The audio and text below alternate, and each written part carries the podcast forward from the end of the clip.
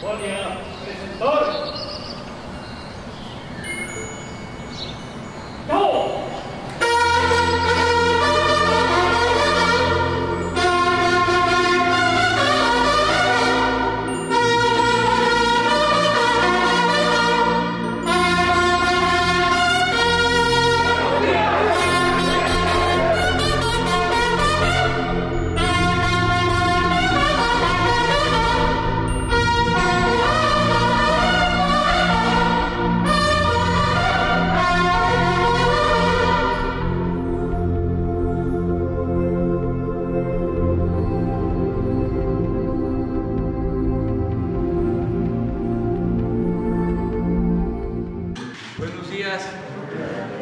Bueno, pues eh, hoy jueves 20 de enero como todos los meses, los días 20, corresponde informar sobre la seguridad, es el tema. De modo que vamos a ocupar eh, el día, eh, la conferencia, esta exposición con ese propósito y eh, al final, como siempre, preguntas y, respuestas sobre el tema y lo que ustedes consideren de importancia. Pues vamos a, a iniciar con la secretaria de Seguridad y Protección Ciudadana, Rosa Isela Rodríguez. Muy buenos días.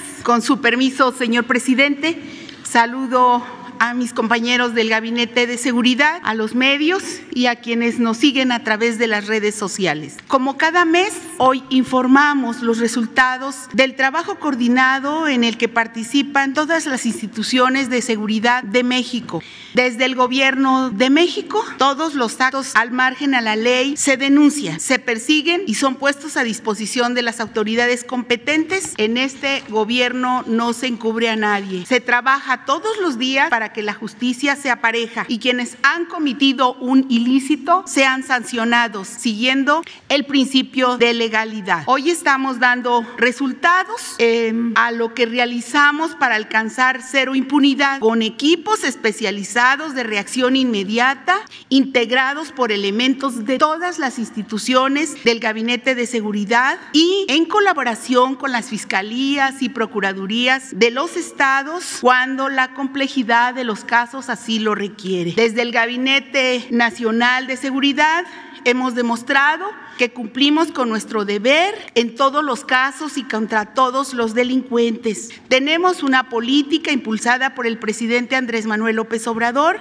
de cero impunidad, porque al margen de la ley nada, por encima de la ley nadie. Hoy eh, le cedo la palabra a mis compañeros de gabinete, en primer lugar al comandante de la Guardia Nacional, general Luis Rodríguez Bucio, para presentar el informe. Muy buenos días. Eh, voy a permitir presentar el avance de la Guardia Nacional en el, último mes. En cuanto a efectivos y el despliegue de la Guardia Nacional, el estado de fuerza actual de la Guardia Nacional son 113.833 elementos, una fuerza operativa de 104.496. De ellos desplegados se encuentran 9.656 y un poquito más de 12.000 están en actividades de apoyo. Ya todos en las 266 coordinaciones regionales que están establecidos para el despliegue de la Guardia Nacional. Adelante. Estos son los coordinadores estatales y los efectivos en cada estado. Eh, los cambios últimos son en el estado de Michoacán, Nayarit, Quintana Roo y Zacatecas. Son los nuevos coordinadores estatales que en este mes eh, hubo movimientos. Adelante. Bueno, reclutamiento. Eh, los primeros tres años se logró la meta de más de 50 mil elementos en la Guardia Nacional, ¿sí? Y para el presente año, la meta es de 12.943 para que al finalizar el año 2022 la Guardia Nacional esté alcanzando un, estado de fuerza de 126.776 y eh, el, próximo año 2023 estemos alcanzando los 137.000, un poquito más de 137.000 elementos. Adelante. Eh, los cursos de formación inicial que son obligatorios para el personal de la Guardia Nacional, sobre todo pues para el personal de nuevo ingreso, bueno, también para el personal veterano, pero eh, para el personal nuevo ingreso pues es es, es obligatorio sus 20 semanas. Eh, tenemos actualmente en, este, en esta capacitación casi 5 mil elementos, 4.973. Eh, son el sexto escalón del 2021, el séptimo y el octavo. Y ya este año iniciamos con el primer escalón 2022, que tiene 3.165 elementos. El quinto escalón del 2021 concluyó el día 10 de diciembre y se graduaron ahí 592 elementos. Adelante. Eh, este mismo curso de formación inicial, que es obligatorio para todo el personal, entonces aquí todavía tenemos personal que era de que viene de policía militar o policía naval y tienen también que hacer su curso. Este es de ocho semanas. Actualmente tenemos 1.531 elementos en ocho centros de adiestramiento. Este es el primer escalón ya de este año. El cuarto escalón del 2021 se graduó el 5 de diciembre con 2.149 elementos. Adelante. Capacitación especializada que es muy importante para la Guardia Nacional, puesto que aquí es donde ya se va a especializar cada uno de los elementos en cada una de las funciones que tenemos en la Guardia Nacional. Eh, actualmente tenemos, eh, vamos iniciando el año, 787 elementos cursando alguno de los cursos que se tienen que o que tenemos como parte de la capacitación especializada eh, o continua. Y son aquí, pues ya cada curso o taller varía actualmente desde dos días hasta cuatro meses. Adelante. Por lo que respecta a la construcción de cuarteles para la Guardia Nacional, ya se encuentran construidos 220, en construcción 28, que es 28 que son todavía el 2020 y 2021, proyectados para el 2005, para este año 151 y 95 para el 2023. En total son 246 los proyectados para 2021 y perdón, 2022, 2023, más 100 instalaciones que la Secretaría de la Defensa Nacional o instalaciones del Ejército Mexicano que serán destinadas para eh, alojar a personal de la Guardia Nacional. De esta manera, al final del 2023 debemos tener casi 600 cuarteles, 594 cuarteles para la Guardia Nacional. Adelante. Eh, dentro del trabajo que se realiza cada mes, eh, en este caso para la seguridad de, los eh, autotransportes de Pemex, en este mes tuvimos 877 escoltas a 8.702 autotanques en 195 rutas para garantizar el movimiento sin novedad de las pipas de Pemex. Adelante. Por último, la, el apoyo que también la Guardia Nacional proporciona a la, a la Secretaría de Bienestar para dispersar los apoyos de los diversos programas sociales. En este mes se proporcionaron 8.012 apoyos en 13 estados para los programas del gobierno federal, adultos, pensión a adultos mayores, personas con discapacidad, para eh, las becas Benito Juárez y también para el bienestar de niños y niñas de madres trabajadoras. El total de beneficiarios con, este, con esta dispersión en los cuales la Guardia Nacional apoyó fueron 50, 54.643. ¿Sería cuánto, señor? Si me permito ceder la palabra a mi almirante Ojeda. Con su permiso, señor presidente, para informarles de los efectivos y todo lo que se está haciendo en la cuestión de seguridad durante este mes. Aquí está el número de efectivos, los totales y los, los reales y los que de una u otra manera apoyan la cuestión logística de los operativos, con las aeronaves, los buques y la Guardia Nacional también con sus aeronaves. La que sigue, por favor. Estas son siete tareas que se realizan con este número de personal, cada una de ellas. Las vamos a ir viendo eh, una por una, con un total de 59.550 elementos. La que sigue. Aquí en la las operaciones en el Golfo de México y el Pacífico están destacamentados 6.380 elementos en, toda, en nuestras diferentes regiones navales. Se hace una vigilancia, durante el mes se llegó a, cubrir 323.987 metros, millas náuticas y se aseguró una embarcación que, reabaste, que son de las que sirven para reabastecer a embarcaciones que traen droga. En Infantería de Marina se realizaron 598 operaciones, 391 operaciones de unidades de superficie y 108 operaciones de unidades aeronavales. La que sigue, por favor. En el Estado de Derecho, operaciones navales para la aplicación de la ley. Estas primeras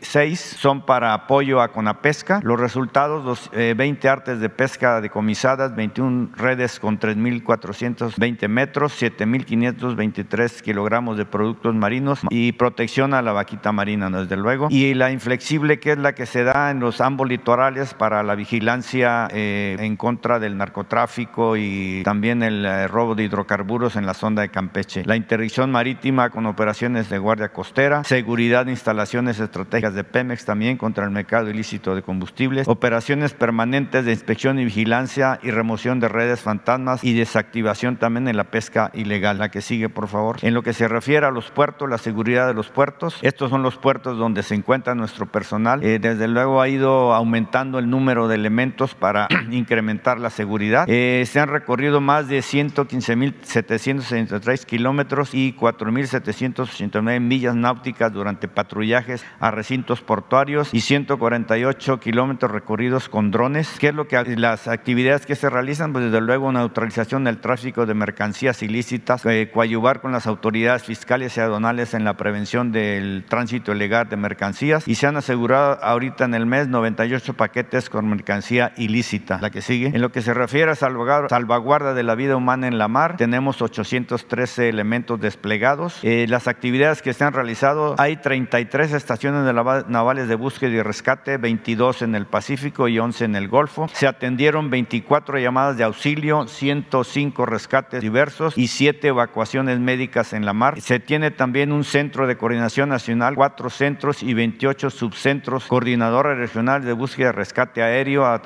eh, que lo tiene la Secretaría de la Defensa Nacional, y ellos activaron el sistema de búsqueda y rescate con el fin de prestar apoyo y recabar información en tres reportes de accidentes aéreos. La que sigue. En lo que se refiere al corredor interoceánico del Istmo de Tehuantepec, tenemos ahí desplegados 1.149 elementos, 24 vehículos, dos aeronaves y ocho drones. Ahí se brinda, se brinda seguridad a 13 instalaciones estratégicas, dos refinerías, cinco estaciones de bombeo y seis instalaciones diversas. También se realizan reuniones eh, permanentes en coordinación con autoridades federales, estatales y municipales. Y desde luego se da atención a la seguridad a empresas civiles que laboran en la red ferroviaria. La que sigue. En lo que se refiere al plan DN3, plan Marina y plan de la Guardia Nacional en atención a emergencias, ahí eh, con respecto al COVID-19, tenemos 33.728 elementos desplegados y las actividades que se han realizado se han eh, trasladado 3.127 pacientes en instalaciones militares y navales. Igualmente se han trasladado 192 toneladas de insumos médicos transportadas vía aérea y vía terrestre. La que sigue. Y siguiendo con el plan de N3, Plan Marina y Guardia Nacional, pero con respecto a la vacunación, tenemos empeñados 11.124 elementos. Se han trasladado eh, vía aérea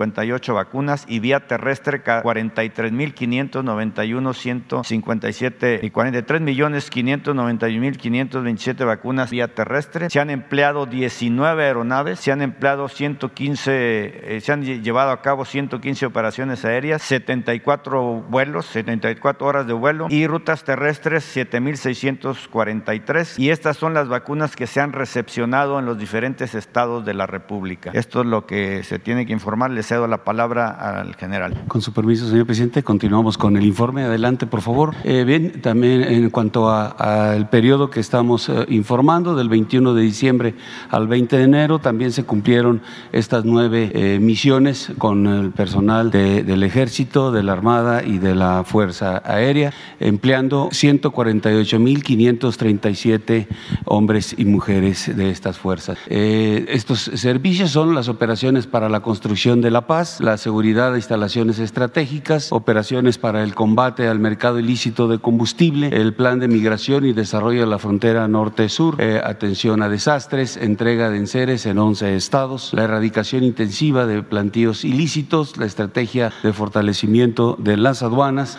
la vigilancia del territorio del espacio aéreo nacional y también presencia en las instalaciones aeroportuarias. Vamos a explicar cada una de ellas, a informar los resultados. En el periodo que, estamos eh, considerando en el informe, en estas operaciones para la construcción de la paz se emplearon 93.813 eh, hombres y mujeres. Eh, las actividades que se realizaron dentro de estas operaciones, bueno, la participación en las mesas de seguridad en los tres niveles que tenemos, nacional, estatal y regional, las operaciones de refuerzo en los nueve estados en los que se les dio prioridad para la reducción, para buscar la reducción de homicidios y también en los 50 municipios con el mayor índice de homicidios dolosos. También eh, se está participando en, las eh, operaciones de la estrategia de protección ciudadana, operaciones específicas también que tenemos en diferentes partes de la República, eh, en los mandos especiales, el de Badiraguato y, en, La Laguna, en las operaciones para la construcción de la paz en el Estado de México, Guerrero, Michoacán. También se constituyó una fuerza de tarea conjunta en este periodo para poder este, apoyar a las áreas donde se presentan un incremento en homicidios dolosos. en operaciones de intercepción también se participa teniendo un despliegue de puestos militares de seguridad para poder hacer la intercepción terrestre y, y en la aérea, pues el sistema que tenemos de vigilancia aérea para evitar vuelos ilícitos y patrullamientos en todo el territorio nacional. Adelante. La siguiente eh, misión, la seguridad de instalaciones estratégicas. Se proporcionaron seguridad a 322 instalaciones con 5.303 hombres, siendo las, eh, instancias que tienen más eh, seguridad. Bueno, Pemex con 133 instalaciones, Comisión Federal de Electricidad con 68, Aeropuertos y Servicios Auxiliares con 61, el SAT con 46. Adelante, por favor. En operaciones al combate ilícito de combustibles, eh, 2.068 hombres y mujeres eh, desplegados en este periodo. En, las entidades con mayor incidencia eh, tenemos Estado de México, Guanajuato, Hidalgo, Michoacán, Puebla, Baja California y Tamaulipas. Eh, se está dando la seguridad en los seis ductos prioritarios en 1.148 kilómetros. Los resultados de este periodo han sido 811.875 litros de combustible recuperados, 659 tomas clandestinas localizadas eh, por el personal, 84 vehículos asegurados, 20 detenidos, 3 predios asegurados. Y en el plan de transporte de apoyo a Pemex, eh, en, el, periodo se trasladaron 196 millones de litros de combustibles, eh, empleando los 5.637 autotanques en 24 rutas de abastecimiento. Adelante, por favor. En el plan de migración y desarrollo de la frontera norte-sur eh, se, se, eh, se están empleando 28.397 elementos, se han rescatado 144, migrantes, llevamos un total de 728.600 Aquí este, mencionar que se, en, este, en este mes de operaciones se han eh, identificado modalidades de tráfico irregular en vehículos de carga y pasajeros. Hay cuatro eventos relevantes en donde se rescataron a 16 personas en Tabasco, a 334 en Veracruz, 7 en Chiapas y 54 más en Veracruz, Cosamaloapan. Eh, se han este, o se tienen destinadas dos cocinas comunitarias, una en Ciudad Juárez y otra en Tijuana para atender a los migrantes que son rescatados. Eh, adelante, por favor. En cuanto al plan de N3, plan Marina y plan de la Guardia Nacional, en lo que corresponde a la atención a desastres, en el periodo se atendieron 46 eventos con 10.269 hombres y mujeres de las tres fuerzas, eh, eh, atendiendo principalmente 20 incendios urbanos y forestales y 10 heladas, lluvias y frentes fríos. Adelante, por favor en la distribución de, insumos. Tenemos ya lo que es Michoacán, Jalisco, Baja California, Oaxaca, Estado de México y Zacatecas. Ya tenemos, ya se terminó ese, apoyo. En cuanto a Sinaloa, Nayarit, Veracruz, Puebla e Hidalgo, eh, nos, falta eh, completar la parte de los paquetes de enseres, que ahí estamos eh, pues, supeditados a la entrega por parte de las empresas de todo lo que integran los paquetes. Pero vamos avanzando. Más avanzado es Puebla con un 90.3% eh, ya de, entregado y el que el más retrasado tenemos a Nayarit con un 5%. Lo que corresponde a Tabasco y Chiapas, eh, Chiapas está al 100%, ya se entregaron todos los enseres. En eh, Tabasco estamos al 99.9%, solamente nos faltan de, de canjear cinco, cinco vales de estufa, que son las últimas personas que estamos ya este, por, por entregarles y recoger el, el vale de esas cinco Adelante, por favor. Los resultados, resultados del Estado mexicano en contra del narcotráfico, aquí corresponde, o los resultados son los que se obtienen por el ejército, por la Fuerza Aérea, por la Armada y por la Guardia Nacional. Está aquí todo conjugado. Eh, en cuanto a hectáreas eh, de marihuana, eh, tuvimos en diciembre 24 hectáreas erradicadas y en enero 18. En hectáreas de amapola, en diciembre 496 y en enero lo que llevamos del mes 125 hectáreas. Se emplearon o se han estado empleando 3.765 elementos. Adelante. En kilogramos de marihuana, diciembre 4.151 kilogramos, en lo que va de enero 727 kilogramos de marihuana asegurada, en cocaína 2.061 eh, kilogramos en diciembre, 136 en enero, en heroína 4 kilogramos en diciembre, 7 en enero. En laboratorios se eh, aseguraron uno en diciembre y uno eh, en este mes. En metanfetaminas se ha asegurado 1.411 kilogramos de metanfetaminas en este diciembre y llevamos 984 kilogramos en el mes. En fentanilo, 4 kilogramos en diciembre, 47 kilogramos de fentanilo en enero. Adelante, por favor. En dólares americanos se aseguraron 923.250 dólares en diciembre y en enero 541.878 dólares. En pesos mexicanos, diciembre 4.410.756 pesos y en enero 1.541.038 pesos. Tenemos aseguradas 244 eh, armas en diciembre, 243 en enero. Adelante. Vehículos 430 en diciembre, 480 en enero. En, embarcaciones 13 eh, en diciembre y una eh, embarcación asegurada en enero. En aeronaves solamente dos en diciembre. En enero no hemos tenido aseguramiento de aeronaves por vuelos ilícitos.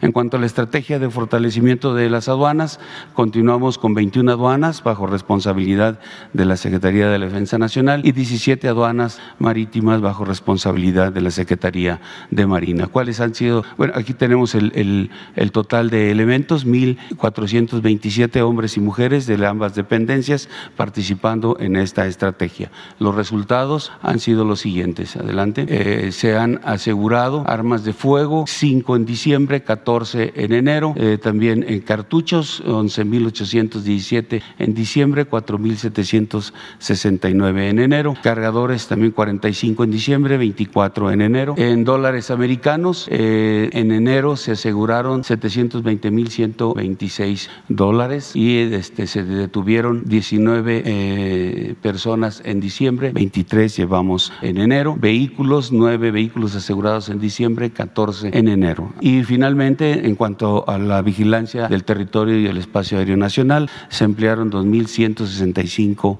eh, hombres y mujeres eh, en esta tarea, eh, utilizando 192 aeronaves, 1.741 operaciones aéreas realizadas en el periodo, con 2.337 horas de vuelo. Es todo, señor presidente, y cedo la palabra a la secretaria de Seguridad.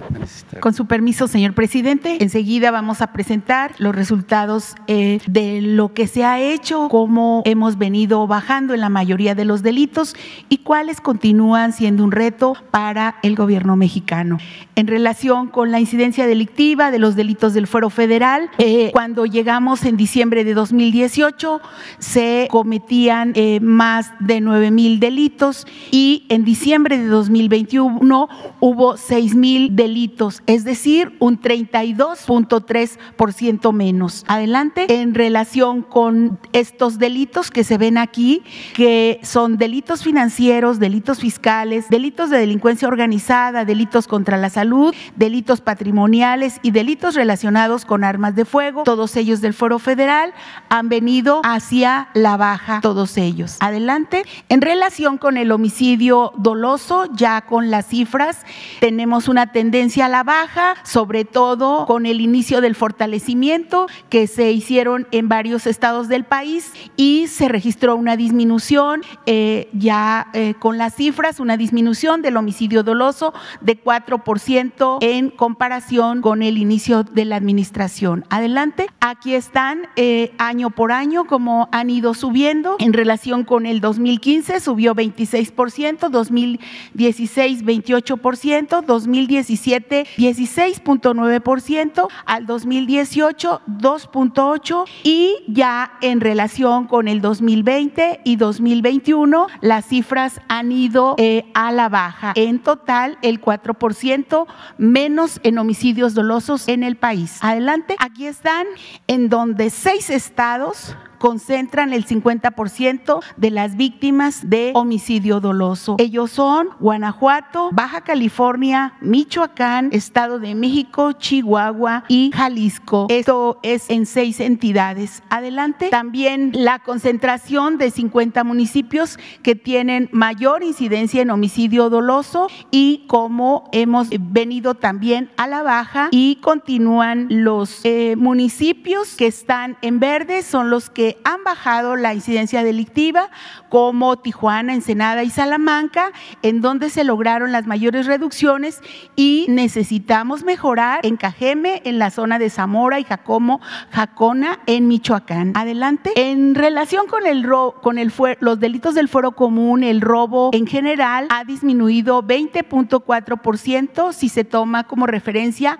el 2019 con el 2021. Adelante. En el robo de vehículos se ve una considerable reducción de los delitos del 28.7% en este delito. Adelante. En relación con los delitos del fuero común, como robo de ganado, robo a negocio, robo a transportista y robo a casa habitación, también son delitos que han venido a la baja. Sin embargo, adelante. En relación con el robo a transeúnte, robo en transporte público individual, extorsión y violación, son delitos que han ido a la alza y donde necesitamos mejorar el trabajo y los resultados en estos delitos del fuero común. En feminicidio bajó 7% en diciembre respecto al mismo mes del, del año anterior y se ha bajado un 7% en lo que va de esta administración. Adelante. La violencia familiar también está yendo a la baja con una reducción constante en los últimos meses de 2021. La disminución fue de 17.3% en este delito,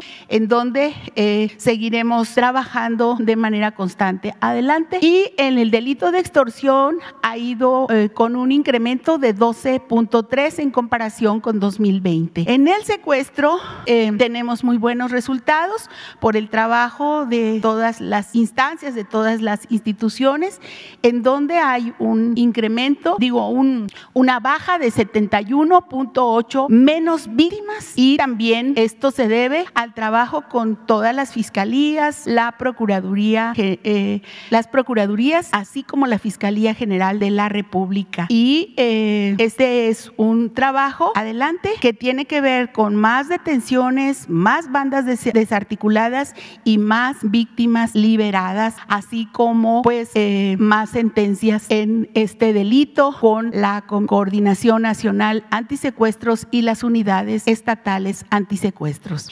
Estas son algunas acciones para que se hacen por el fortalecimiento de la estrategia de seguridad del Estado de Mexicano, eh, solamente a grandes rasgos, que consiste no solamente en, la persecución del delito, sino en algunas acciones administrativas como la regulación de establecimientos mercantiles, o sea, de giros negros, de normar los centros de rehabilitación, incrementar los patrullajes en aquellas colonias con mayor índice delictivo, o obviamente combatir el narcomenudeo, abatir la extorsión y también eh, la realización de los programas sociales y como dice el presidente de México, ir a la atención de las causas así como la contención de la violencia eh, en contra de las mujeres y las niñas. Adelante. Em, en resultados del, del, del, del robo de hidrocarburos, eh, al principio de la administración eran 74 eh, mil barriles diarios que se robaban. Ahora se ha batido con el trabajo de las Fuerzas Armadas a 5 mil barriles diarios y esto significa un ahorro estimado en esta administración de 187 mil millones de pesos y es un ahorro diario de 165 mil 165 millones de pesos. Adelante. Eh, atrás, atrás solamente decir que se ha bajado un porcentaje de 93.2% el delito de robo de hidrocarburos. Muy importante. Adelante adelante. Y en la prevención de la toma de casetas, se ha puesto en marcha el plan Caseta Segura y ahí se evitó la pérdida de 14.112 millones de pesos en el 2021 y mientras que en el 2020 fueron 24.209 millones de pesos. Adelante. También eh, relacionado con los resultados que hace la Unidad de Inteligencia Financiera de su trabajo, se han bloqueado más de 36 mil cuentas y se han, eh, con un monto total de 13 mil 441 millones de pesos vinculados a operaciones ilícitas de eh, la delincuencia organizada y de la delincuencia de cuello blanco. Adelante. Ahora, para darle la palabra al subsecretario Ricardo Mejía con el, las acciones de cero impunidad instruidas por el señor presidente. Muy buenos días, con su permiso, señor presidente. Atendiendo la indicación del presidente y la secretaria Rosa Isela y en coordinación con el Gabinete de Seguridad, presentamos algunas de las principales detenciones que se han hecho con las Fuerzas Armadas, Sedena, Semar, Guardia Nacional, Fiscalías Locales, Policías Locales y la Coordinación Antisecuestros. El 27 de noviembre se detuvo a Yosin, que es uno de los principales integrantes de la estructura criminal del cártel Nuevo Imperio, que es un grupo criminal que opera en seis alcaldías de la Ciudad de México y en ocho municipios del área conurbada del Estado de México. Esto fue una operación de la Fiscalía del Estado de México con ACE, CNI y esto fue en noviembre pasado. Siguiente. Este tema es muy importante, es una célula dedicada al secuestro en Zacatecas. Ellos abordaron al presidente de la República en una gira. La secretaria Rosa recibió a la familia. Desafortunadamente, este grupo criminal eh, que, que secuestró un menor por el cual exigían 5 millones de pesos, eh, victimó a este infante, fue localizado el cuerpo con vida, pero se logró detener a toda la célula criminal, tanto al perpetrador del homicidio como a toda la célula. Siguiente es toda la célula de secuestradores que ya están vinculados a proceso y se espera una sentencia contundente. Siguiente. Este es un caso de una desaparición cometida por particular en Pachuca Hidalgo. Eh, esta es la, la víctima, este es el perpetrador. Fue una operación con Guardia Nacional, con ACFGR y la Procuraduría de Hidalgo y finalmente se detuvo al victimario y ya se le concedió la sentencia de 25 años de prisión. Es otro caso resuelto. Esta es una operación que coordinó la Sedena, la Guardia Nacional, en coordinación con la Fiscalía Antisecuestros de Zacatecas. Fue el rescate de Julio César, que había sido desaparecido en Chalco, Estado de México. Él apareció en el municipio de Betagrande, Zacatecas. Se hizo un, cateo, se detuvo a siete personas y se logró la liberación de la víctima, que son parte, esta célula, de un grupo criminal. Siguiente. Están todos los detenidos y todas las armas aseguradas. Esto en Zacatecas. Siguiente. Combatiendo el robo de transporte con violencia, hay un grupo criminal que opera en varios estados del país. Se logró con la coordinación con las fiscalías de Tabasco, Campeche, Centro Nacional de Inteligencia y CONACE, la detención de dos sujetos y además la recuperación de un, de un vehículo y está en vías de desmantelarse toda esta célula criminal. Siguiente. Estos son casos de Quintana Roo que se han trabajado con la Fiscalía Local que coordina el fiscal Montes de Oca y también la Guardia Nacional. Esto es un feminicidio de una extranjera en Cancún que tuvo lugar a fines de noviembre. Eh, ya está detenido el, el, perpetrador, que está además sometido a proceso. Es una persona también de nacionalidad estadounidense. Ellos estaban en un hotel de Cancún. Ya está detenido el, el sujeto y ya está vinculado a proceso penal. Siguiente. Este es otro tema también de un feminicidio. Por eso es importante lo que refirió la secretaria Rosa Isela, que cómo se ha venido bajando a partir de que no haya impunidad. Este fue otro homicidio de una eh, persona, eh, Dayami, conocida como la Barbie de la salsa, de nacionalidad cubana. Eh, ya están detenidos los perpetradores y están vinculados a proceso penal. Siguiente. Estos son otros feminicidios, todos resueltos también en el estado de Quintana Roo. Siguiente. Este es un caso de un ex policía municipal de, de Colima que tuvo que ver en hechos criminales. Fue detenido en octubre por la Fiscalía General de la República y estando detenido priva de la vida a dos elementos de la Policía Federal Ministerial. Se da la fuga y fue reaprendido el primero de enero en una operación de la Unidad Antisecuestros de Colimia con el intercambio de información con la Fiscalía General de la República. Ya está vinculado a proceso y detenido. Siguiente. Este es un caso de una exdiputada local de Oaxaca de nombre Ivonne, que era eh, candidata en Ocotlán, en Oaxaca. Ella fue privada de la vida durante el proceso electoral. Se hicieron actos de investigación coordinados con la Fiscalía que preside el fiscal Arturo Peinberg y ya se detuvo a dos de los perpetradores y se está por otro, otro más de los cómplices de estos sujetos. Siguiente. Este es el caso de la sentencia condenatoria de José Antonio alias El Marro por secuestro agravado. Es uno de sus procesos que trae en curso. Hay que recordar que en agosto del 2020, elementos de las Fuerzas Especiales de la Sedena, de la doceava región militar y un grupo de respuesta rápida con el apoyo de la Fuerza Aérea Mexicana y la coordinación con la Fiscalía de Guanajuato logró la aprehensión de El Marro, que además se liberó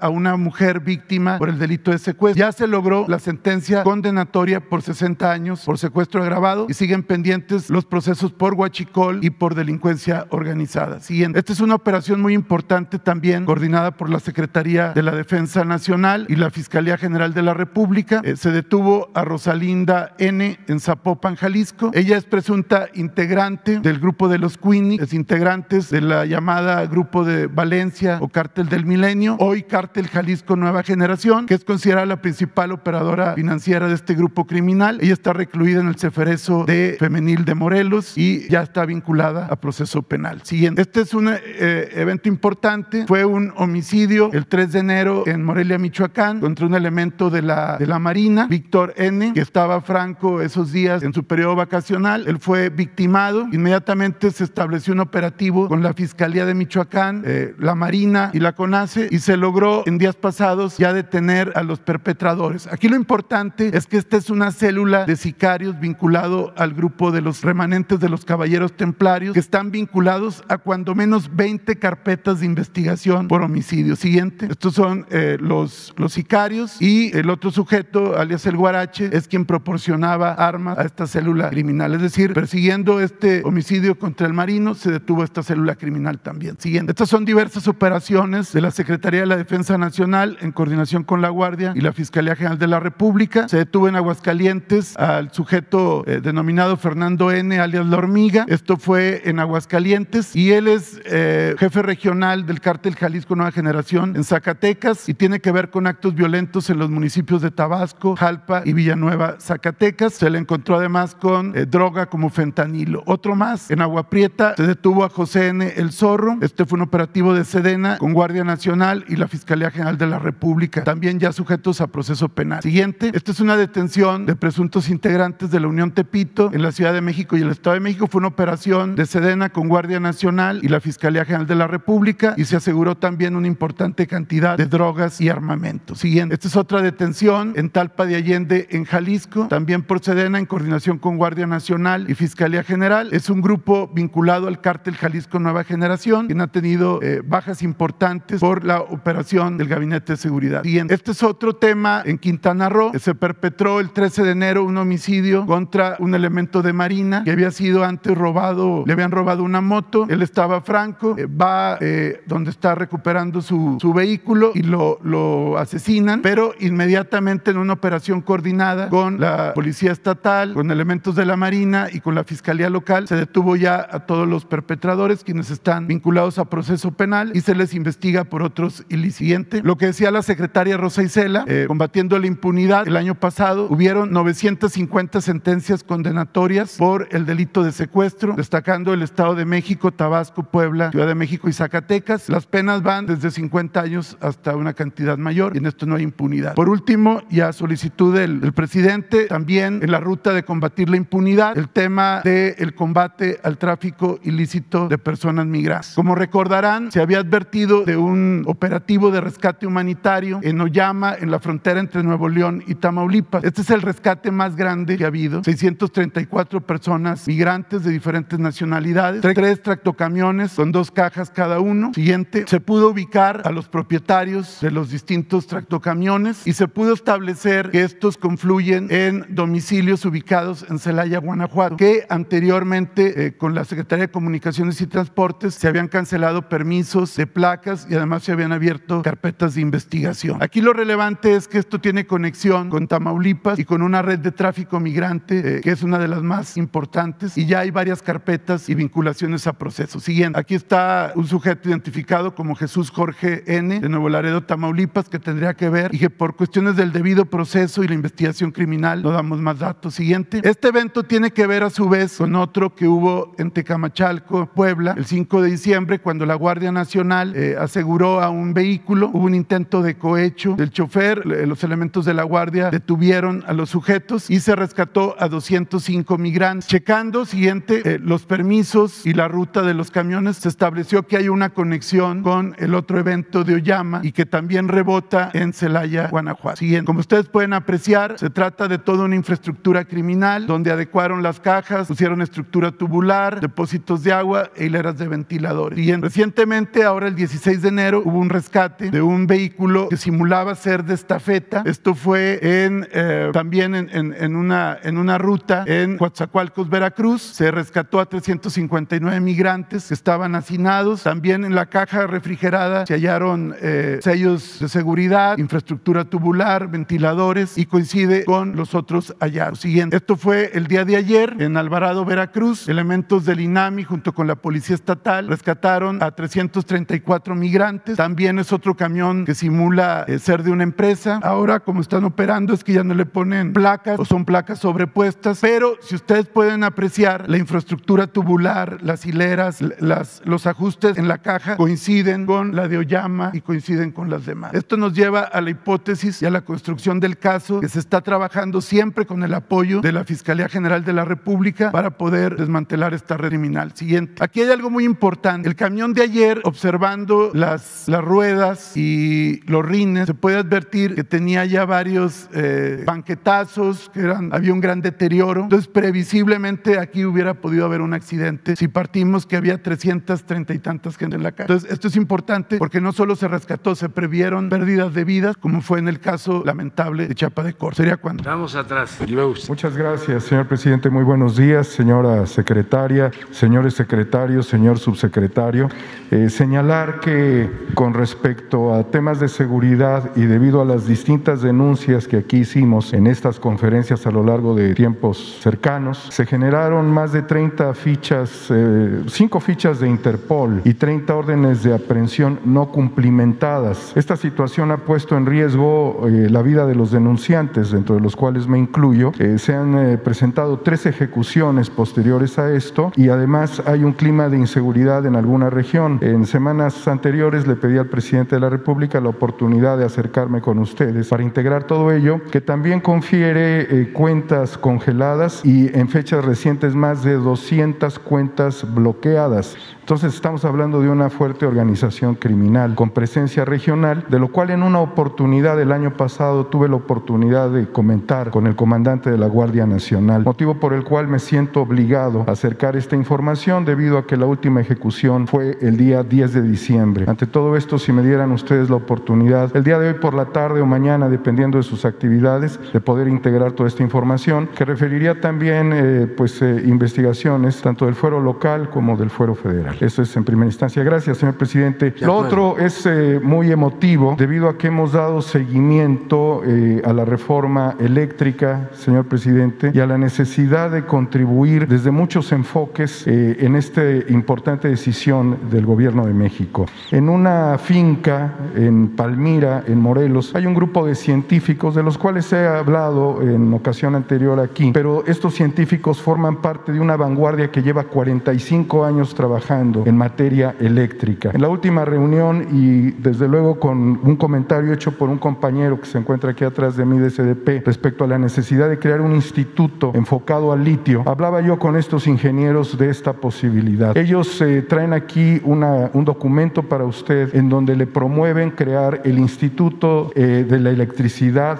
el litio y las energías renovables. Son eh, ingenieros eh, que tienen la más alta formación en nuestro país, eh, asumen un criterio y una responsabilidad patriótica en este momento. Toda la experiencia que ellos tienen les permitiría poner prácticamente un campamento en Sonora para lograr que México pasara de ser uno de los países con la mayor cantidad de yacimientos a ser un país productor industrial. Si Bolivia hubiese tenido esa posibilidad, eh, el avance hubiese sido vertiginoso años atrás. México tiene esta posibilidad. Quisiera yo entregarle a través del compañero Jesús Ramírez Cuevas y, y son tres ingenieros que quisieran sentarse con usted. Ellos están conscientes y felices de que usted reciba un gran ingeniero. Dicen ellos, pues también nosotros somos ingenieros y somos patriotas. Se lo entrego eh, Muy bien. y va de la mano de- del proyecto nacional. Gracias, señor Muy bien. presidente. La compañera. Gracias. Luego la compañera, tú Gracias, eh, presidente. Y luego, sí. Buenos días a, a todos. Eh, Nancy Rodríguez de Oro Sólido y de Empuje Migrante.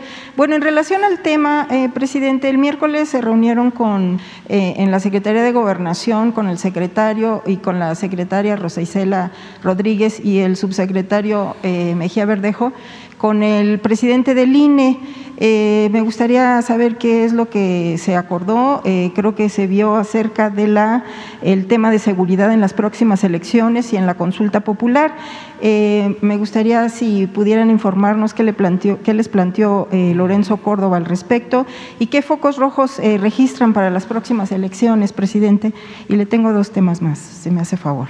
Con su permiso, presidente. Sí, eh, fue una reunión breve en la cual eh, se hizo una agenda rumbo a las elecciones de este año, 2022, para eh, que haya unas elecciones eh, en completa paz y tranquilidad, como así lo desean eh, los participantes de la mesa, tanto eh, el secretario de Gobernación, quien encabeza los trabajos y la relación con el Instituto Nacional Electoral, así como con el presidente del INE y la Secretaría de Seguridad que participa en la mesa por instrucción del señor presidente, que se trata pues de llegar acuerdos en los cuales cualquier tipo de elección que se realice este año y en lo sucesivo siempre tenga el acompañamiento del, la, de la seguridad, tanto eh, de la Guardia Nacional como en este caso el acuerdo es cuáles son las que tendrán la atención de las fuerzas de seguridad del, de los estados, de los municipios, de los candidatos, de manera que las elecciones se lleven a cabo de manera eh, segura y en paz. Entonces, ese digamos que fue, en realidad eh, se vio la seguridad para los house seis estados que en este año van a tener elecciones y también de las elecciones extraordinarias en algunos municipios que van a realizar nuevamente elecciones. En términos generales, eso fue y eh, como se ha hecho en el año 2021, en el 2020 o 2019, trabajar de, la, de manera coordinada con las autoridades electorales y siempre con eh, la eh, mesa que encabeza la Secretaría de eh, Así como la participación de las instancias del Gobierno de México. Eso sí. Gracias. Eh, presidente, en otro, en otro tema, eh, son dos temas que, traigo, eh, presidente. El primero, la semana pasada se llevó a cabo la reunión de, de mm, embajadores y cónsules. Desgraciadamente, bueno, usted no estuvo aquí en la mañanera, pero bueno, yo intenté entrevistarlos, definitivamente me fue negado, incluso me retiraron con un policía, sigue la diplomacia dorada de los viejos tiempos, ¿no? Y fíjese que eh, incluso la subsecretaria eh, Marta Delgado, eh, intenté también entrevistarla y, pues también se negó, incluso me dijo textual, quedó grabado ahí en vivo que me tenía terror, así literalmente. Sin embargo, presidente, fíjese que se quedó aquí en México el cónsul Francisco de la Torre, el cual le había yo eh, señalado que él fue el que operó la entrega de los 1.500 millones de pesos a Josefina Vázquez Mota. Entonces, eh, quería yo saber, fue este lunes, martes, que estuvo ahí en la Secretaría de Relaciones Exteriores, si usted tiene algún informe al respecto. Miren, este, van a darse cambios, o se están dando ya, se iniciaron cambios, eh, desde luego de conformidad con el procedimiento legal para embajadores y cónsules. Entonces, en estos días se van a llevar a cabo estos procesos. Tengo presente lo que has denunciado aquí sobre el cónsul de Dallas, Texas. Se está haciendo una investigación y pronto van a haber resultados. Gracias, presidente. Incluso él ya reveló que efectivamente se, se hizo esta triangulación de dinero. Eh, fue a través de eh, las becas IME del Instituto Mexicano de Mexicanos en el Exterior. Eh, se trianguló eh, todo el recurso que se tenía para estas becas, se destinó a Josefina Vázquez Mota, se entregó a Josefina Vázquez Mota, estuvo eh, como secretario de Hacienda pues Luis Videgaray y como canciller estaba José Antonio Mit y él efectivamente ya informó y reveló que están ahí los documentos. Entonces, pues sería importante para dar este informe a nuestros hermanos migrantes. Gracias, presidente. por otra parte, presidente, le tengo el tema, de el aspecto laboral. Eh, fíjese que ahorita nos están viendo eh, los mineros de Cananea que están en huelga. Eh, cerraron unas carreteras y desafortunadamente anoche hubo unos conatos de, de, pues, de violencia ya, ¿no? Entonces, este, ahorita me están mandando mensaje que ahí están atentos a su mensaje, a su información, porque ya emitieron un comunicado que están desconociendo a la secretaria eh, Rosa, eh, perdón, eh, Luisa María Alcalde eh, como interlocutora. Entonces, el gobernador ya les prometió un enlace con el secretario de Gobernación. No sé si usted quisiera mandarles alguna información o algún mensaje a ellos. Eh, tuve oportunidad de hablar con ellos, eh, incluso hablar con sus esposas. Déjeme decirle que para mí fueron sentimientos encontrados porque ellos, después de que pasó lo de pasta de conchos, eh, en las mismas condiciones, ellos se alcanzaron a estallar la huelga porque los eh, hermanos mineros de pasta de conchos eh, días antes se quejaban de dolor de cabeza y la empresa no hizo caso y pues sucedió la tragedia. Y es exactamente el mismo dueño, Germán Larrea. Entonces, pues, ¿qué mensaje le manda usted a ellos? Porque están pidiendo pues su intervención directa, presidente que va a haber diálogo, este, desde luego. Es un asunto para que todos estemos informados, que viene de lejos. Es eh, una confrontación al interior del sindicato minero. O hay dos eh, vertientes del sindicato minero enfrentadas. Una que tiene que ver con eh, el sindicato que impulsó la empresa, Grupo México, y el sindicato que encabeza Napoleón Gómez Urruti. Son dos eh, grupos. Y desde luego eh, la esencia de todo, o lo que tenemos que proteger, de verdad, no buscando sacar provecho en beneficio de dirigentes, son los trabajadores. A ellos son a los que tenemos que cuidar y proteger. Entonces va a llevarse a cabo el diálogo, pero existe esta circunstancia para que no se vea solo una parte, sino se eh, analice el conjunto. Es un problema que viene de tiempo atrás. Lo ideal es que se concilien. Hemos buscado eso. No ha sido fácil porque se agraviaron mucho en el pasado. Tan es así que el dirigente y ahora senador Napoleón Gómez Urrutia se tuvo que ir a Canadá, este, al exilio. Y entonces son posturas eh, que eh, resultan o eh, pueden considerarse como irreconciliables. Sin embargo, yo soy muy perseverante y creo que lo mejor es el diálogo, hacer a un lado las diferencias y a ver, vamos a buscar acuerdos y pensando siempre en los trabajadores, no en apostar a las vencidas, no, y, o a los medios, porque este, se toman partidos. Entonces, vamos a seguir insistiendo en el diálogo. No estoy de acuerdo en que se diga no queremos que intervenga la secretaria del Trabajo, a lo mejor a una parte, pero pues es la autoridad. Ella tiene todo nuestro apoyo, todo nuestro respaldo. Es la secretaria del Trabajo y también va a intervenir el secretario de Gobernación y se le va a dar la razón a quien la tiene y vamos a que eh, haya justicia sin favoritismos para nadie, que tengan esa confianza los trabajadores. Gracias, presidente. También, eh, fíjese que hablé eh, directamente con los trabajadores de General Motors de Silao.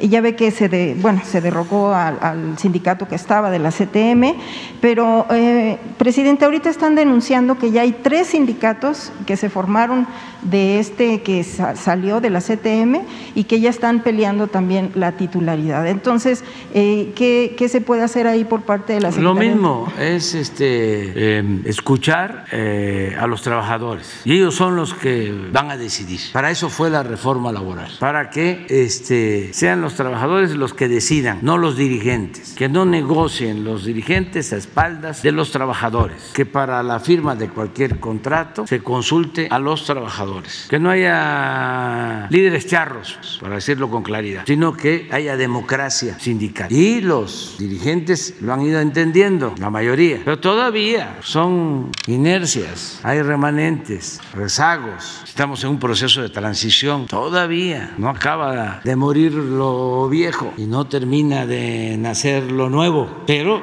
vamos hacia adelante, vamos hacia adelante. En eso consiste la transformación. Es un proceso, es exactamente lo opuesto a la decadencia, lo que padecíamos, que se padece en México durante todo el periodo neoliberal, pues de un proceso de degradación progresivo en todos los órdenes de la vida pública. A eso le podemos llamar decadencia. Ahora la transformación es para parar ese proceso de degradación, esa decadencia y comenzar un renacimiento, una renovación tajante de la vida pública, un proceso distinto. Dicen a veces nuestros adversarios, es que se está destruyendo todo. No, es lo que planteaba un gran periodista, Francisco Sá, destruir con una mano para construir con la otra, hacer a un lado la corrupción, las lacras de la política, ir fortaleciendo valores culturales, morales, espirituales, purificando la vida. Ese es el proceso. No destruir todo sin este, tener un proyecto alternativo, nuevo. Entonces vamos cambiando, claro, es un proceso, pues por eso hay desconcierto. Muchos este, pues no lo entienden o no lo quieren entender o no lo aceptan o no les conviene que se den los cambios, porque también tienen una visión muy eh, limitada, no ven más allá, eh, no piensan que los cambios son buenos para todos, para ellos, para las nuevas generaciones, el mantener el statu quo imagínense mantener un régimen de corrupción, de injusticias, de privilegios, pues es la decadencia. Pero si eh, decidimos entre todos, como lo hemos eh, decidido, que las cosas cambien de manera ordenada, cambio por el camino de la paz, de la concordia, sin simular, sino con cambios de fondo verdaderos, pues el país va a tener larga vida, va a seguir siendo México lo que ha sido desde su fundación un gran país con una cultura excepcional de nuestros pueblos. Entonces, vamos a, adelante, vamos a seguir avanzando. Y esto de los sindicatos, pues este, se tiene que ir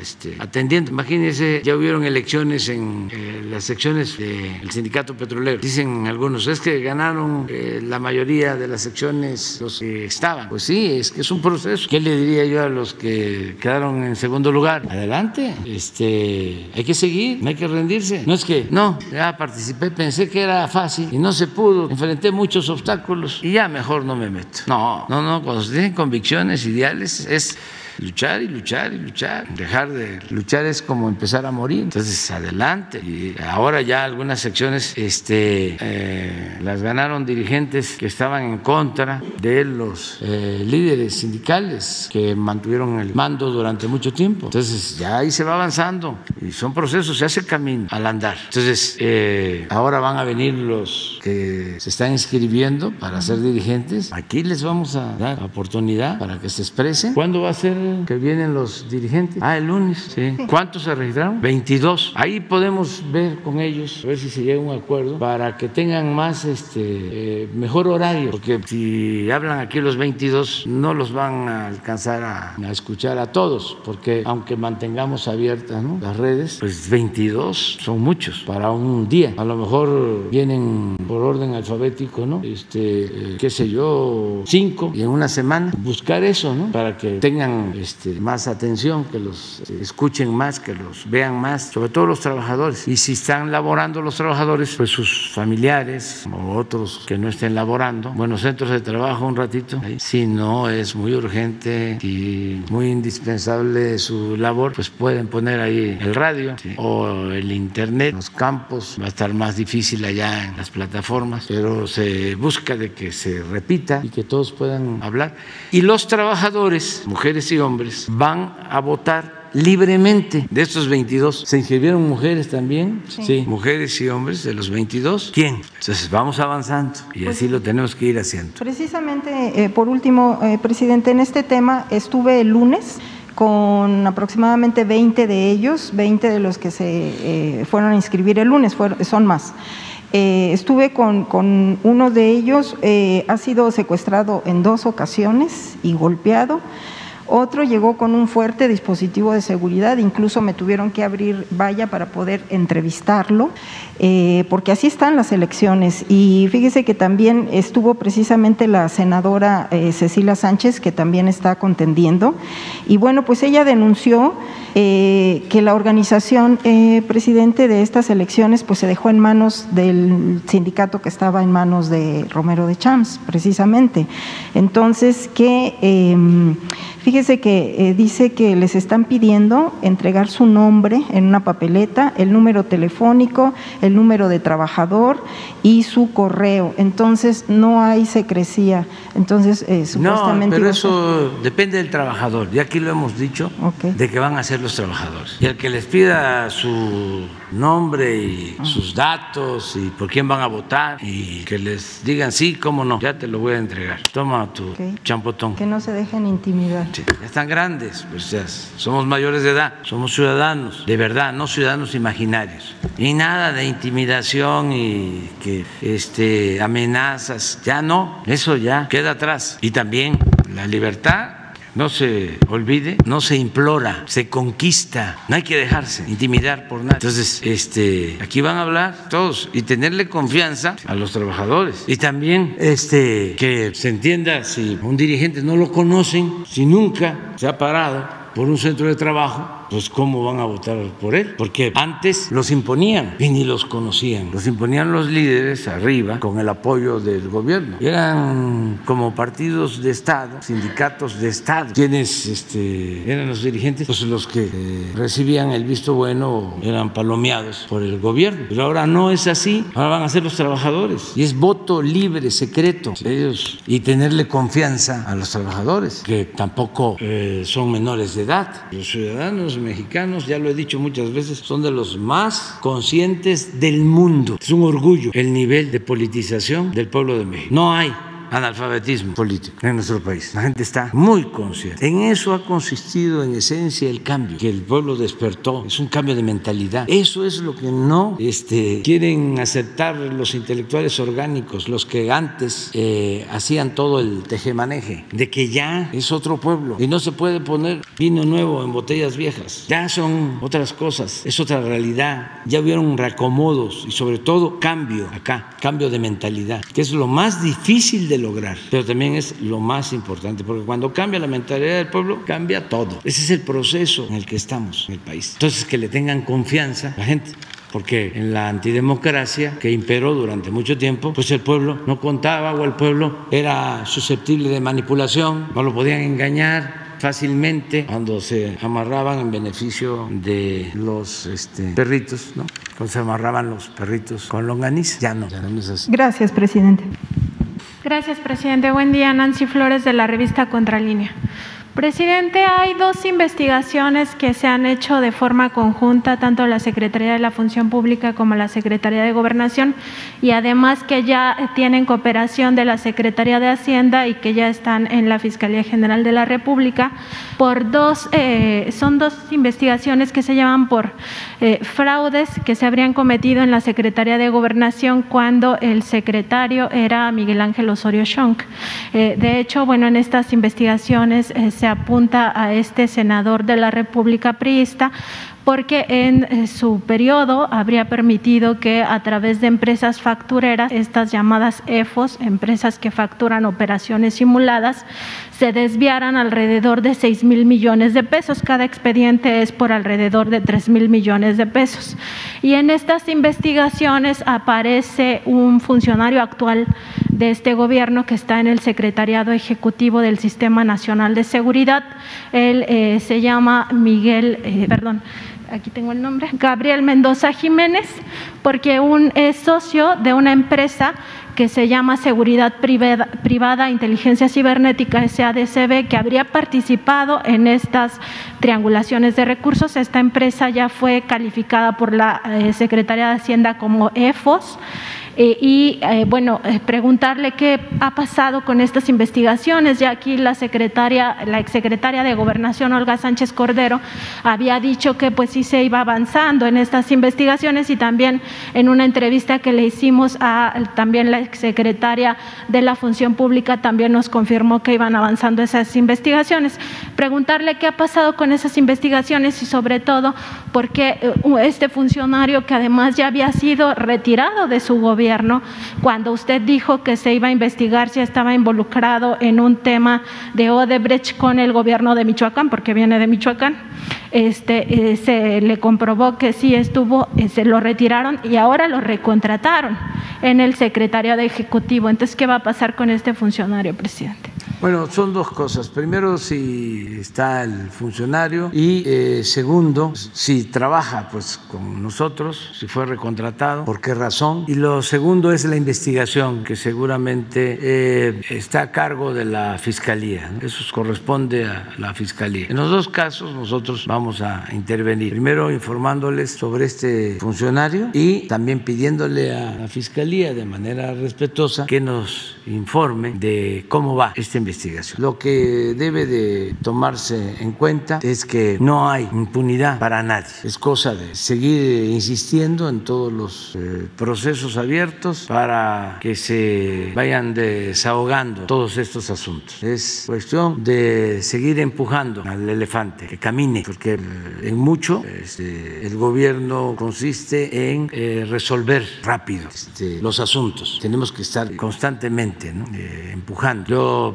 Pues la mitad de mi tiempo a eso, a estar pidiendo informes. ¿Cómo vamos con esto? Este, ¿Dónde va este trámite? Ya se transfirieron recursos para esto. Eh, ya se hicieron licitaciones para hacer estas obras. Ya están trabajando este, en un tramo del tren Maya. Ya se este, resolvió la liberación del derecho de vía. todos los días estoy en esto. Ya este, empezaron a trabajar en Zapotillo. Ya este, se sigue avanzando en los canales Centenario, que ahora se va a llamar distrito, eh, en el caso de Alejandro Gascón Mercado, que es el distrito de, riego, Alejandro Gascón Mercado. Ahí eh, se va avanzando. Este, es una obra que también está a cargo de los ingenieros militares, pero necesitamos 100 millones de pesos. Ayer me lo estaban planteando, no los este, ingenieros militares, sino quienes están eh, por parte de Conagua, para precisamente derecho de vía, el pago de derecho de vía. Eso es constante estar viendo esto, ¿no? Eh, entonces, si te parece, te informamos. Sí, presidente, sobre, sobre todo, los dos. Sobre todo porque eh, estos dos expedientes pues involucran 6 mil millones de pesos a través de estas factureras, lo cual sería un modelo similar a lo que se usó en la llamada estafa maestra, ¿no? Entonces, bueno, sí sería importante que se sepa cómo van esas investigaciones en lo que toca a su gobierno, que son estas secretarías que participan en ellas.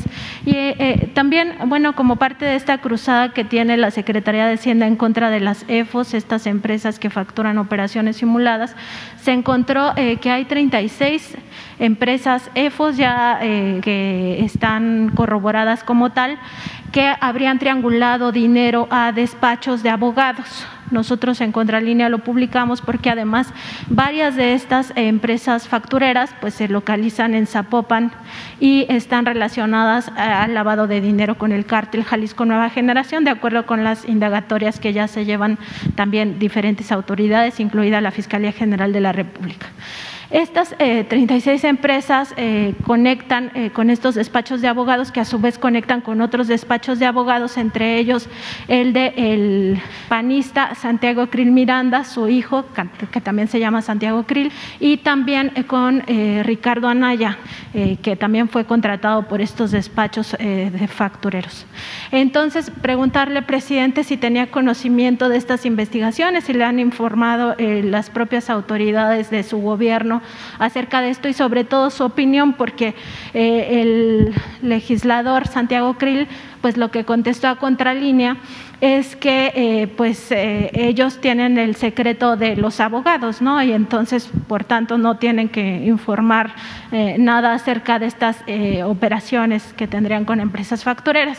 Y también, pues, decir que usted aquí mismo en este foro, pues, ha dicho que hay cosas que pueden ser legales, ¿no? Incluso que por este secreto que tienen los abogados, pues, tal vez no se sepa cuál es la relación pero sobre todo pues también por esta conexión que hay con el cártel Jalisco Nueva Generación y el lavado de dinero, pues esto es inmoral, ¿no? A todas luces. Entonces preguntarle también su opinión al respecto. Sí, eh, está la investigación en la, en la Fiscalía. Se presentó una investigación sobre las facturas o las eh, llamadas factureras este, y seguramente ya se ha avanzado en investigación. Tengo entendido que ya hasta han solicitado órdenes de No sé si en todos los casos, ya se ha avanzado y se va a seguir haciendo porque eh, es casi de dominio público. Era mucho el cinismo de 10 años, 12 años a la fecha, hasta que llegamos, ya llevaba como 8 años cuando llegamos, que empezó a proliferar todo este sistema de eh, las facturas falsas para lavar eh, dinero y no pagar impuestos. De repente empezó a este, predominar ese sistema y empezaron a aparecer nombres, ¿no? O se empezó a hablar de personajes que tenían este, aviones privados y mansiones. Yo recuerdo que se hizo una investigación en la campaña del presidente Peña Nieto sobre algunos donativos. Eh, presentó esta denuncia, pues Ricardo Monreal, y aparecía un domicilio, porque era muy común eso, que supuestamente los dueños de empresas, este, pues eh, eran gentes que muchas veces ni siquiera sabían o les daban algún dinero y eh, empresarios que vivían en casas muy humildes, en domicilios este,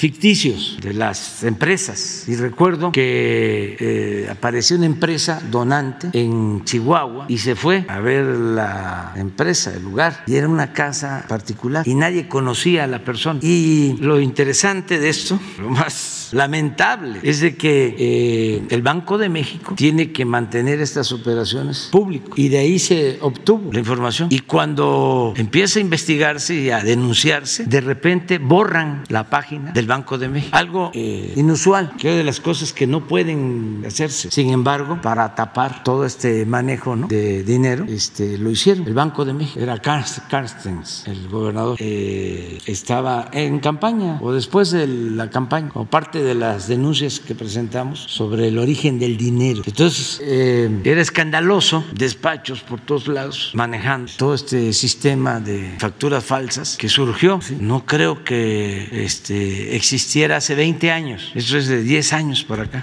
Las nuevas formas de defraudación. Entonces, hablábamos y hablábamos de eso. Yo planteé en una reunión con el SAT de que iba a ser eh, incongruente que estuviésemos denunciando y que además todo el mundo sabía de que existía este tráfico de facturas y que no presentáramos nosotros denuncias. Así fue como se hicieron las denuncias. O sea, lo tengo muy claro. Porque además este, se trata también de eh, gente eh, posiblemente vinculada a políticos, a influyentes. Entonces, hasta acá llegaba ¿no? la presión para que no se presentaran denuncias, pero sí se presentaron. Y las que falten se van a presentar sobre eso. Porque lo ideal es que desterremos la defraudación fiscal. No saben cuánto se va a aportar si eh, se termina con las condonaciones de impuestos, si todos pagamos nuestros impuestos y sobre todo eh, los de arriba que no pagaban. Si dejamos eso establecido hacia adelante, va una, eh, gran va, a ser una gran aportación el que todos este, cumplamos, que se terminen con esos privilegios. Entonces, lo de la facturación, lo mismo, o sea, que se acabe eso que tuvo su eh, auge y que se veía normal, este, desterrarlo, acabarlo por completo. Sí, vamos a informar. Gracias, presidente. Y por último,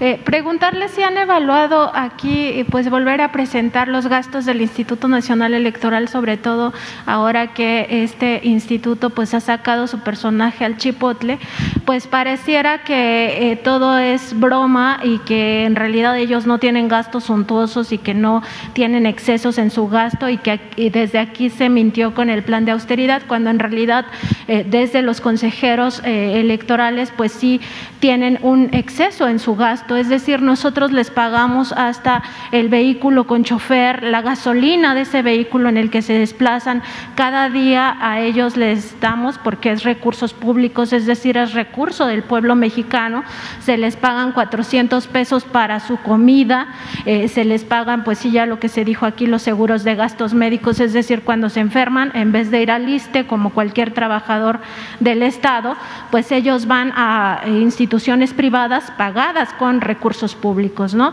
Eh, además de su caja de ahorro y todo lo que ya se dijo. Preguntarle si no han evaluado, pues eh, darlo de manera pormenorizada para que la gente eh, le quede claro cuál es el gasto de los consejeros electorales, en qué se está gastando el dinero y sobre todo porque, presidente, ahí en Contralínea, pues tuvimos la oportunidad de entrevistar a un funcionario de estos módulos móviles y está en un esquema parecido al outsourcing.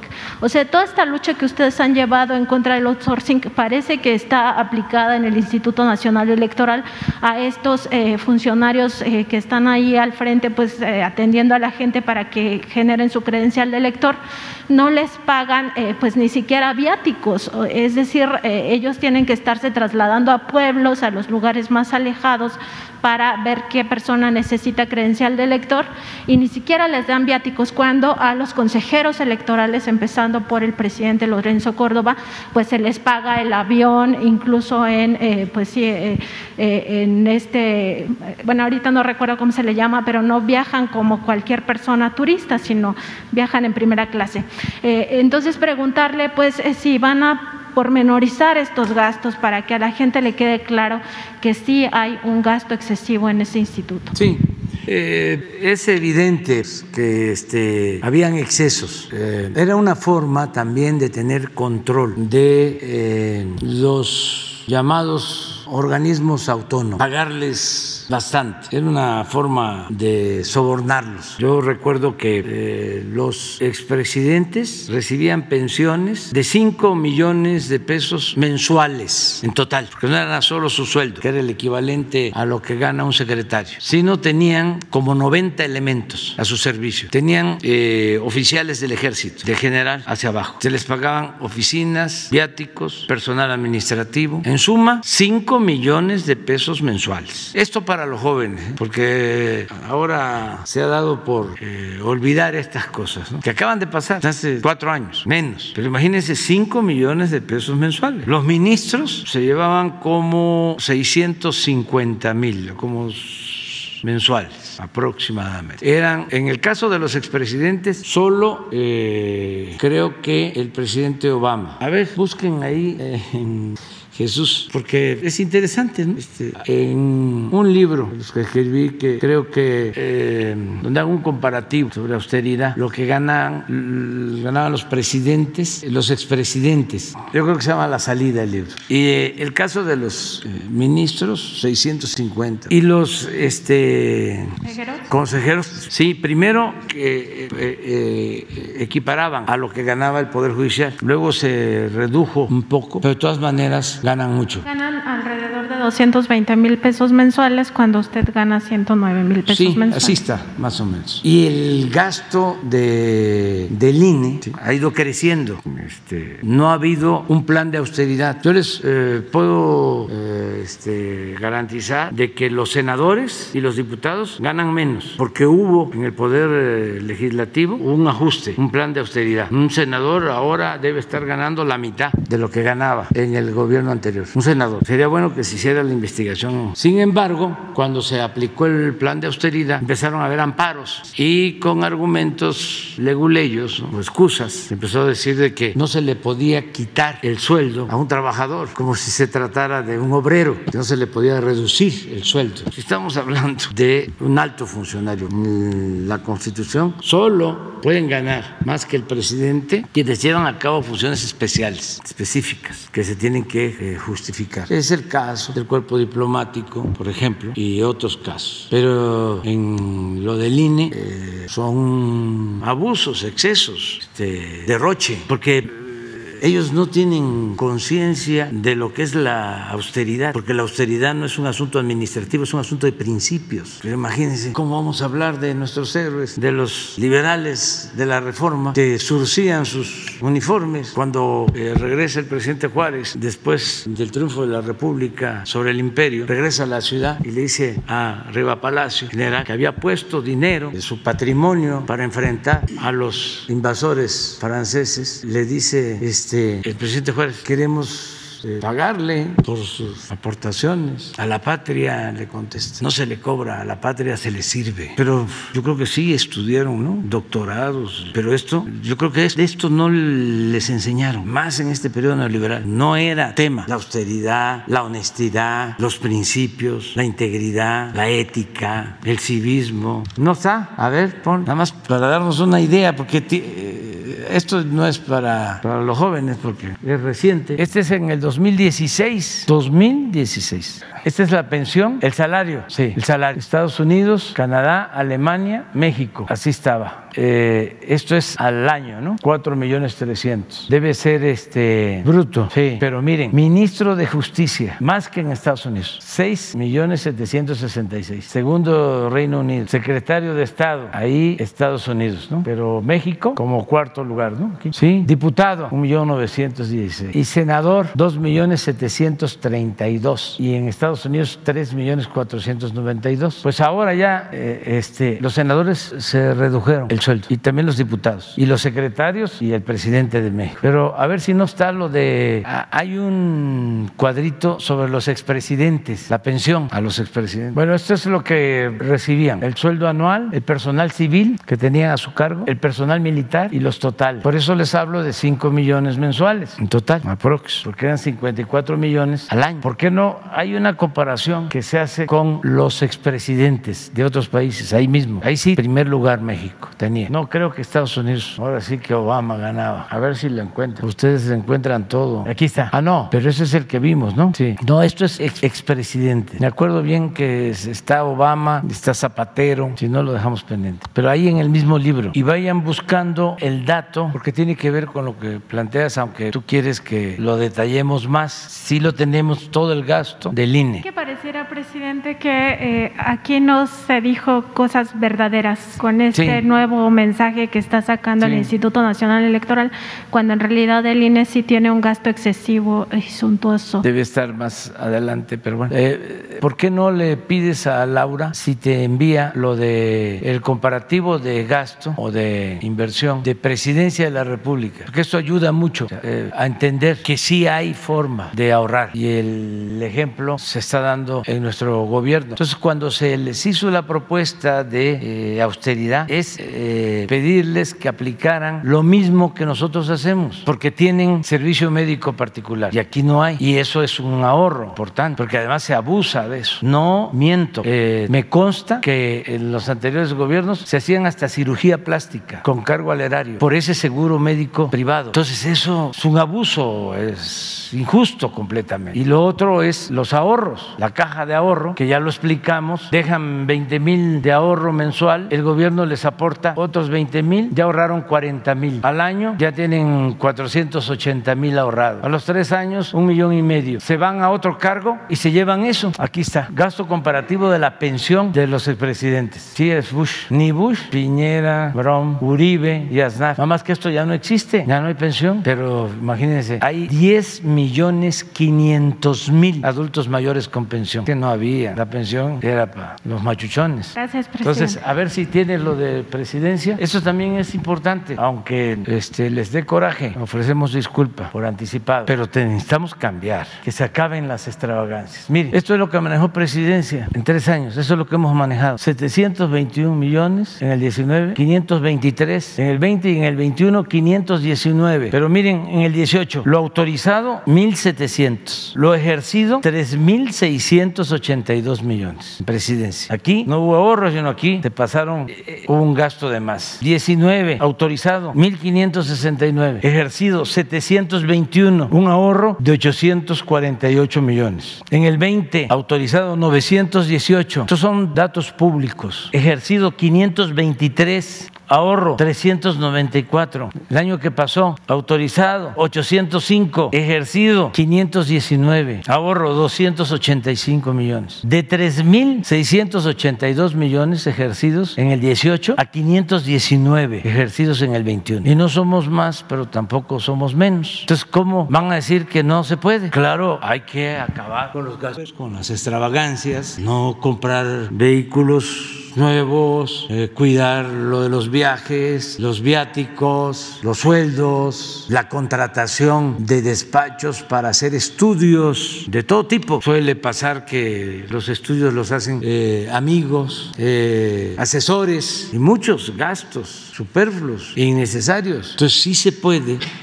este, ahorrar y pensar de que pues, los ahorros permiten ayudar más a la gente, transferir más fondos al pueblo, lo que siempre he sostenido. El gobierno estaba ensimismado, el presupuesto era para el gobierno, para los que trabajaban en el gobierno, y a la gente no le llegaba nada. Si acaso en temporadas de elección, que hacían obras, eh, eh, daban créditos, repartían despensas para obtener los votos, pero no se garantizaban los derechos sociales. Entonces sí, este, aunque se molesta, pues eh, tienen que ir entendiendo de que son otros tiempos. Muy bien. ¿Quién sigue? No, ya no va a seguir nadie ya.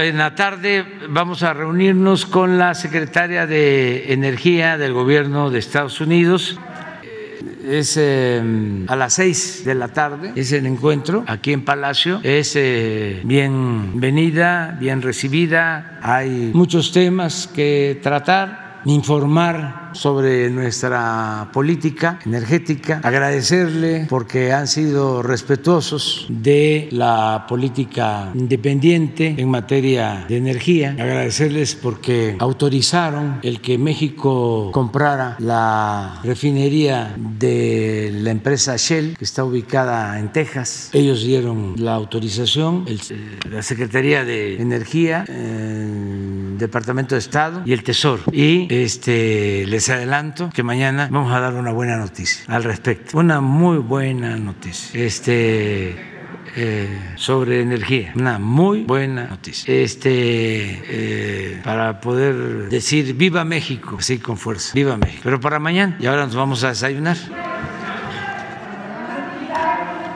Este, no, no vamos a la gira el fin de semana, vamos a esperarnos y nos vemos mañana. Muchas gracias.